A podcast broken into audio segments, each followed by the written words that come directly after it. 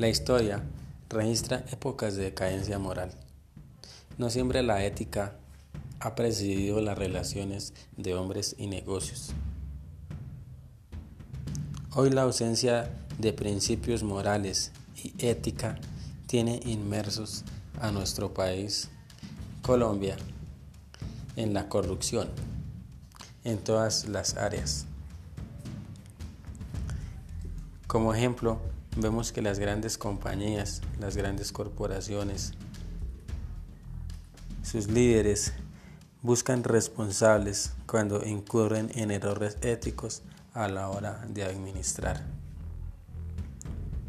También vemos la pérdida de respeto, la disminución de la productividad, la pérdida de credibilidad y todos los conflictos legales.